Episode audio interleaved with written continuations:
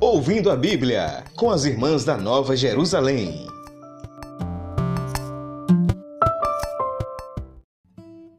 Olá, eu sou a irmã Rita Maria. Oi, pessoal, eu sou a irmã Luciene, tudo bem? E nós vamos hoje conversar sobre a missão dos primeiros cristãos. né? Pensando Paulo, Pedro, Tiago, aquela primeira geração de cristãos.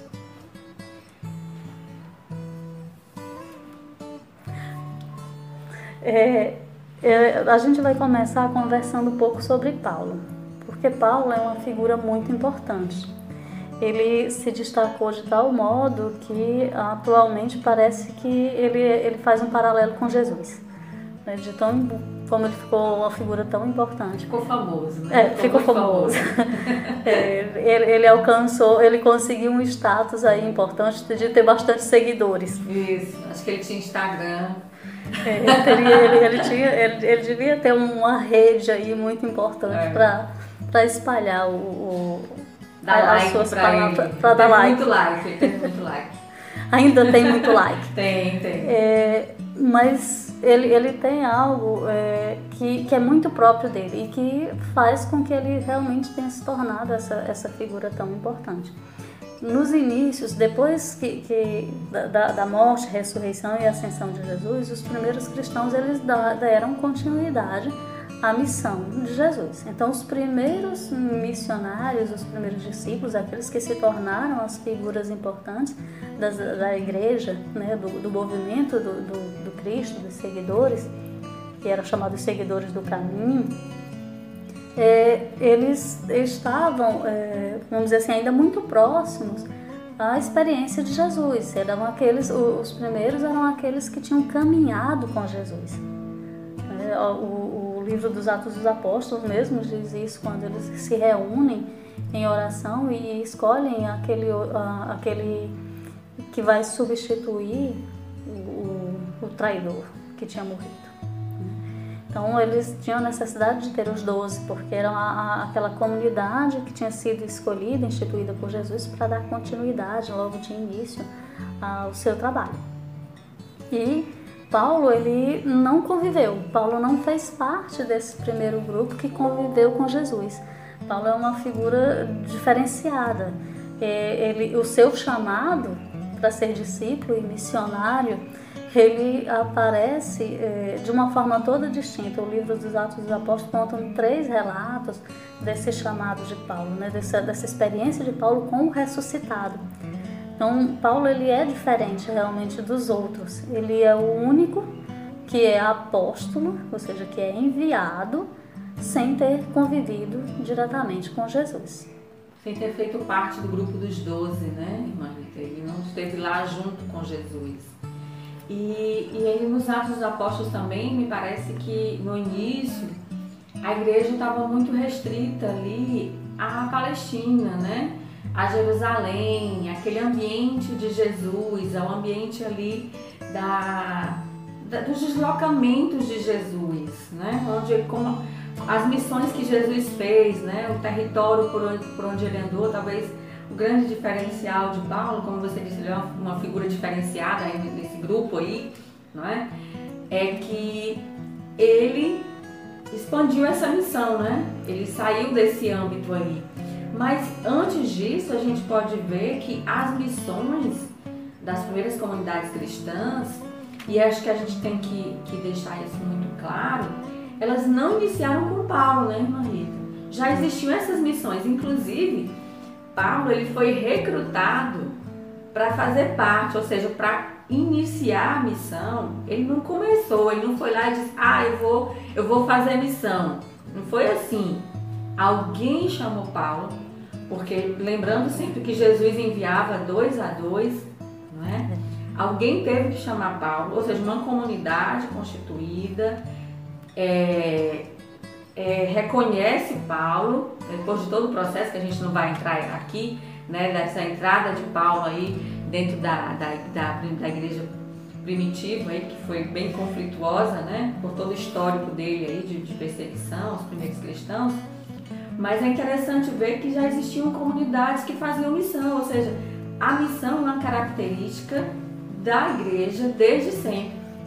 Né? Isso. O, as primeiras comunidades elas surgem. A, a gente sempre fala das perseguições do, dos cristãos. Parece que desde o início eles eram perseguidos o tempo inteiro. Né? Eles tiveram momentos que eles foram perseguidos e essas perseguições elas eram em locais determinados.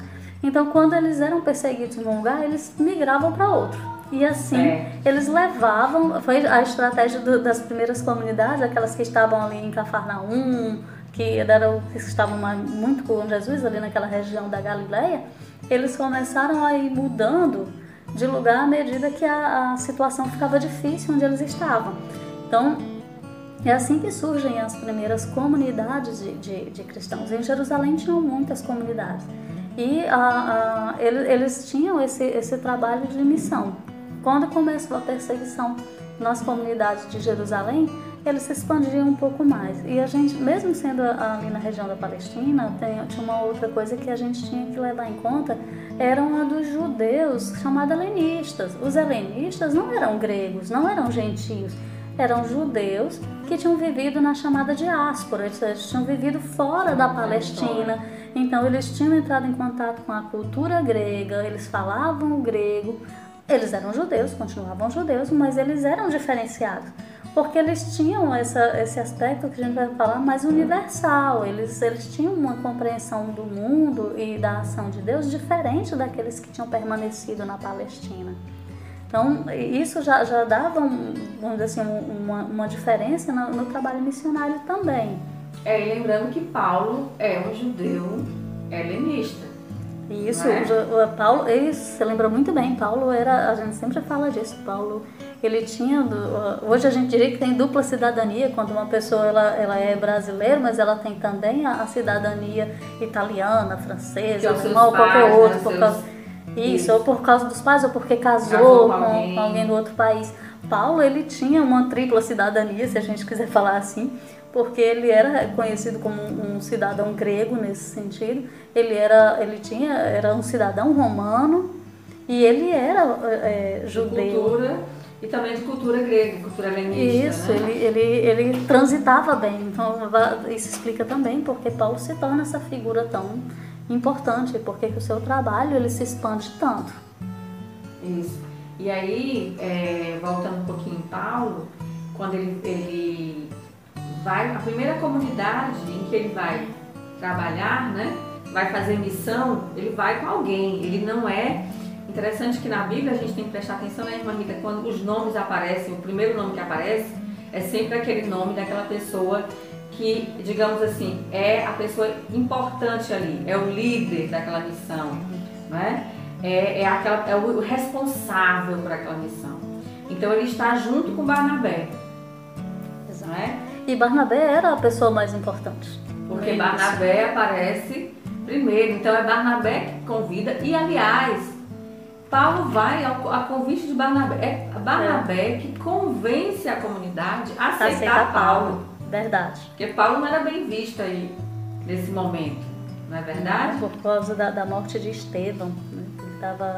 Ele estava bem marcado como um perseguidor. No início, Paulo é conhecido como um perseguidor da igreja e ele passa de perseguidor a, a evangelizador, propagador, pessoa, né? propagador da, da, do evangelho, daquilo que ele, que, ele, que, ele, que ele perseguia, a gente pode dizer assim.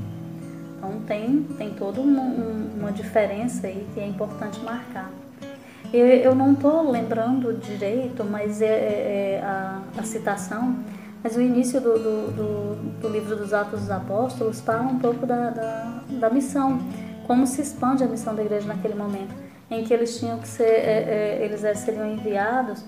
É, achei, o versículo 8, que diz o seguinte: eles estavam, logo no início, ele fica falando lá do, que, depois que Jesus é levado ao céu, porque na obra lucana ele retoma duas vezes a questão da assunção. O versículo 8 diz assim: Não cabe a vós saber os, aliás, o anterior, o 7 Jesus respondeu: Não cabe a vós saber os tempos ou momentos que o Pai determinou com a sua autoridade, mas recebereis o poder do Espírito Santo que virá sobre vós, para serdes minhas testemunhas em Jerusalém, por toda a Judéia e Samaria e até os confins da terra. Então, com, com, essa, é, é, com esse versículo, a gente entende qual é o, o, a gente dizer assim, o raio de atuação daqueles missionários que vão ser movidos e, e levados pelo Espírito. Aqueles primeiros, eles vão ser testemunhas de Jesus é, em Jerusalém. E aí a gente tem a figura importante de Pedro, de Tiago. Tiago era, vamos dizer assim, o líder da comunidade de Jerusalém, mas Pedro era a figura de autoridade. Era, era, era o, o símbolo maior dessa, dessa comunidade, a comunidade de Jerusalém. Né? E depois a gente tem Filipe, que evangeliza Samaria. Ele é, é, como se a gente tivesse arco mesmo, ele vai aumentando, ele não vai ficar só em Jerusalém, ele vai também a Samaria. Então, a gente, se a gente pensar como região, a gente tem Judéia e depois já o início da Galiléia, porque a Samaria está ali no, no, meio, no, no, meio do caminho entre a, a, região mesmo chamada da Galiléia e da Judéia. E depois ainda tem a afirmação maior, que é até os confins do mundo, as confins da terra. Os confins da terra, a gente vai ver que é a expressão de Paulo para falar do Ocidente. Ele está pensando já em Roma e que ele, quer, ele deseja fazer uma viagem a Roma. E ele, nas suas cartas, a gente sabe que ele até escreve quando ele quer via, visitar a, a, a, comunidade de Roma, que ele sabe que não foi ele que, que fundou. Mas aí ele quer visitar e ele escreve. E aí a gente já pode pensar as estratégias de Paulo né, para a sua missão. É, e aí, irmã Rita, só retomando aí, eu achei interessante isso que você falando dos atos, porque a gente tem uma espécie de programa, né? Mostrando até onde isso vai chegar, porque os atos começam com essa comunidade mais ligada a Jesus, em Jerusalém, mas esses confins, embora a gente saiba que Roma não foi evangelizada por Paulo, né? que quando ele, ele chega em Roma, quando ele vai, como você disse, né, ele escreve preparando o caminho para chegar, porque parece que ele não era muito bem visto por lá, então ele, ele tem que dizer quem ele é, ele tem que, ele tem que dizer que... Ele tem que se apresentar. Tem que se apresentar, né? Porque aí, é, para poder ele chegar... Mas Roma sempre é conhecida como um lugar em que Paulo atinge, ou seja, Paulo queria chegar, digamos assim, no coração do grande império, né, do grande império da, daquele momento, daquela época histórica que era o Império Romano. Chegar no centro desse império. E, essa, e para isso, Paulo vai, é, digamos assim, fazer um, uma boa estratégia. Paulo é um bom estrategista, né? Então, Paulo tem algumas vantagens a gente pode dizer assim, você já, a gente já colocou algumas, né? Primeiro, ele tinha uma visão mais ampla, tinha uma visão mais universalista da salvação. Então tá aí uma outra coisa, né? o, a, o, grupo ali, a, os cristãos ali que de Jerusalém, né? principalmente a gente pensa na figura de Tiago, eles tinham uma visão um pouco mais fechada. Parecia que a boa nova ela tinha que ser anunciada somente para os judeus, não é? Paulo não. Paulo vai abrir e não é só ser anunciada tudo bem, mas acolher pagãos, pessoas que não fossem é, da religião judaica, né, judeus, para dentro desse grupo foi um problema aí. Então Paulo tinha essa, Paulo tinha essa abertura. Então nessa questão aí, é, é, essa questão de aceitar e de principalmente não é só aceitar, mas dar condições para que essas pessoas pudessem viver essa fé é que vai fazer com que essa, com que Paulo seja esse grande missionário aí dos primeiros tempos. É, é, você está falando aí, irmã Luciene, eu estou lembrando de uma coisa que Paulo, ele, ele não, ele não, a gente sempre fala, ah, ele era o evangelizador, era o, o missionário, aquele que ia ao encontro dos pagãos, como se é, Pedro e os outros fossem, só pregassem para os judeus, a gente sai dividindo nas caixinhas, só pregavam para os judeus e ele pregava para os gentios, isso não é verdade. Paulo, em todos os lugares que ele chegava, os Atos dos Apóstolos nos dizem isso, ele ia primeiro na sinagoga. Isso em todos os lugares, se tivesse uma sinagoga, se tivesse um lugar de encontro dos judeus, ele ia primeiro nesse lugar. Não tendo a acolhida, ele continuava a pregação para aqueles que quisessem ouvir. É, é, a gente pensa nisso, você vai falar para um grupo, o grupo que não quiser ouvir, ele sai. E aqueles que queriam ouvir ficavam ali. O que Paulo fez foi acolher. aqueles que, que de saída acolhiam a palavra que ele estava trazendo, independente da, da, da sua origem, independente do, do, do, do seu, do seu nascimento, vamos dizer assim. Então é, é, nesse sentido que Paulo ele é diferenciado. Ele não, não ficava restrito ali. Se não tem acolhida naquele lugar, ele vai. Ele segue adiante. Também. Ele segue adiante. Ele, ele não ele vai, não, a palavra não para ali porque Isso. não teve acolhida. É. E outra coisa, Paulo, por ser um cidadão romano, que a gente já falou, ele conhece bem, ele sabe das possibilidades que a estrutura do Império Romano possibilitam, dão as facilidades que ela oferece para essa expansão. Ou seja, tinha a questão das estradas, boas estradas, né, as estradas romanas. Paulo usava a língua grega, que a gente sabe que lá na Palestina também era usada, né? Mas Paulo tinha outra coisa importante, ele escolhia cidades importantes, cidades, é, cidades chave, polo. polos, uhum. exatamente, em que a partir daquela cidade pudessem se expandir. Então essa é uma das estratégias de Paulo. Ele sabe disso, ele sabe que é possível fazer isso, então ele escolhe. E ele outra coisa, é grandes cidades.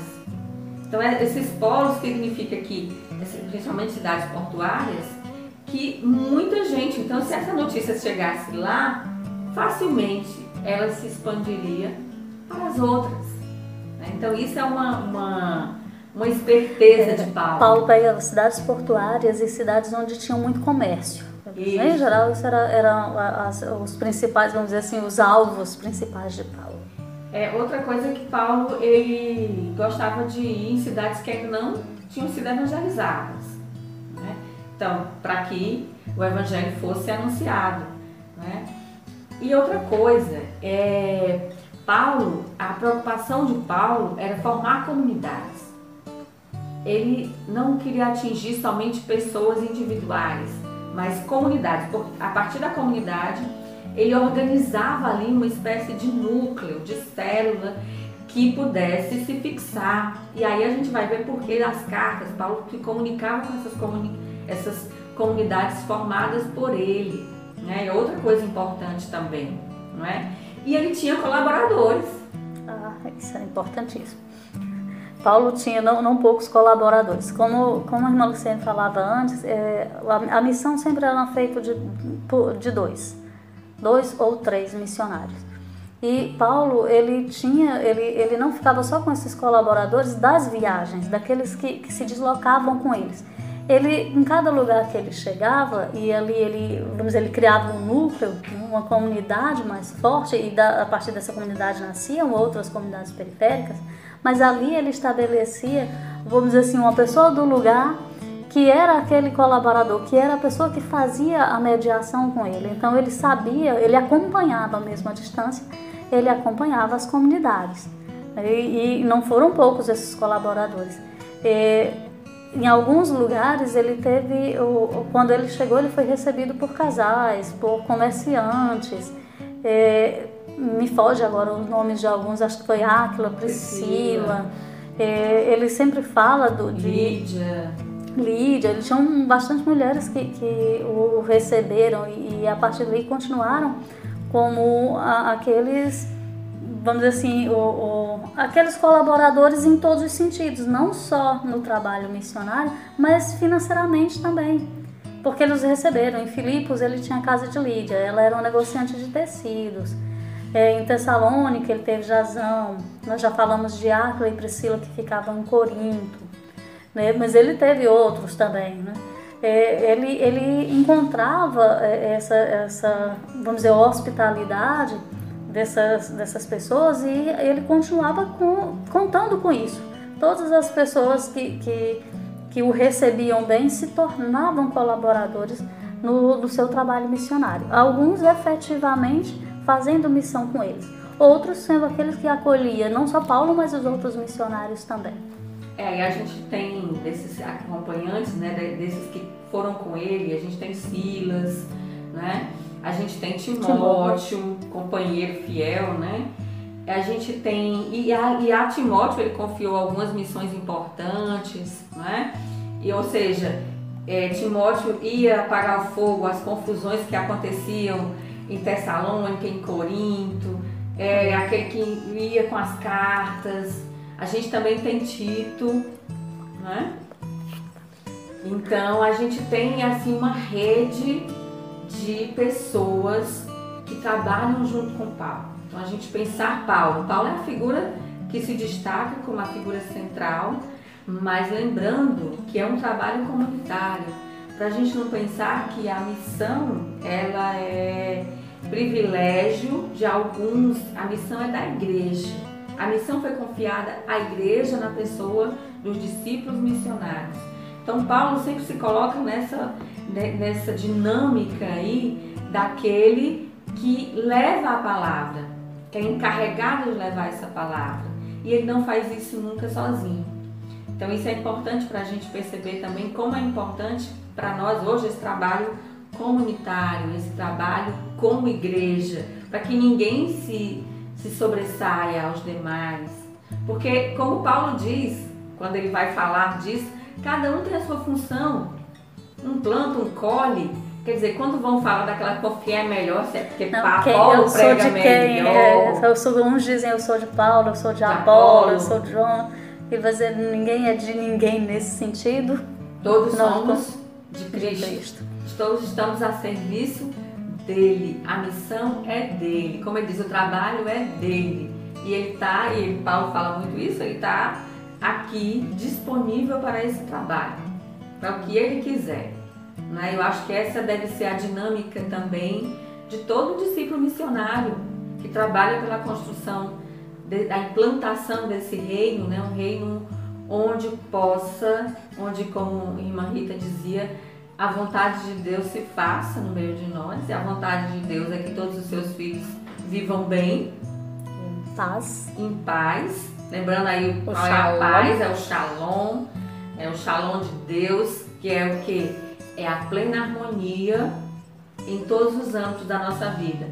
A nossa saúde física, a nossa saúde mental, não é? a saúde das nossas finanças, que elas estejam bem, não é? que nós tenhamos onde viver, que nós tenhamos o que comer, que nós tenhamos hospitais para gente, que a gente possa se tratar quando nós estivermos bem da saúde física, ou seja, é um lugar, um mundo onde a gente pode, possa dizer que Deus realmente reine entre nós.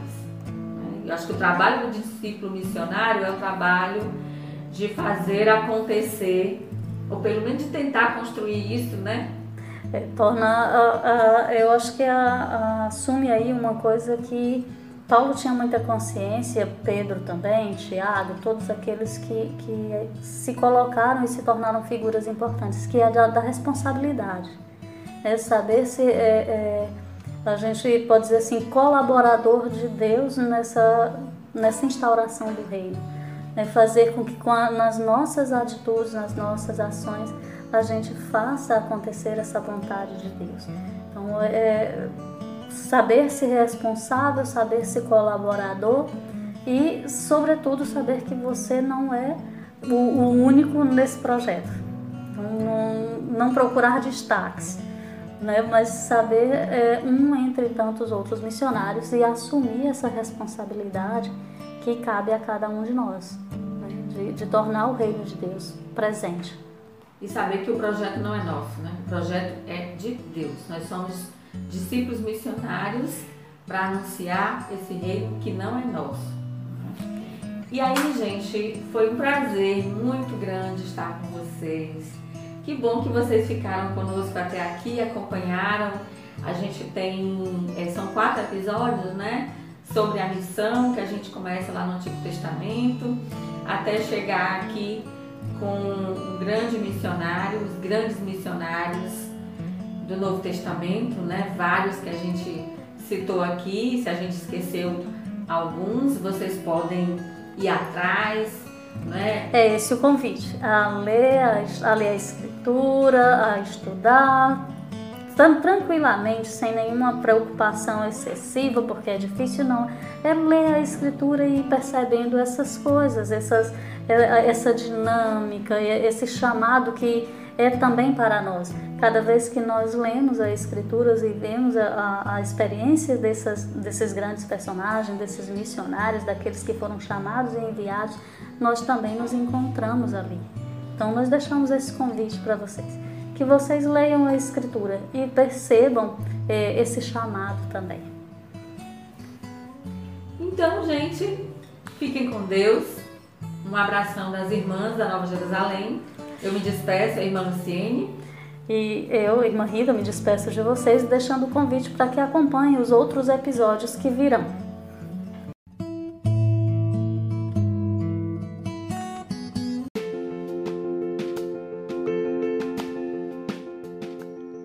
Você acabou de ouvir Ouvindo a Bíblia com as Irmãs da Nova Jerusalém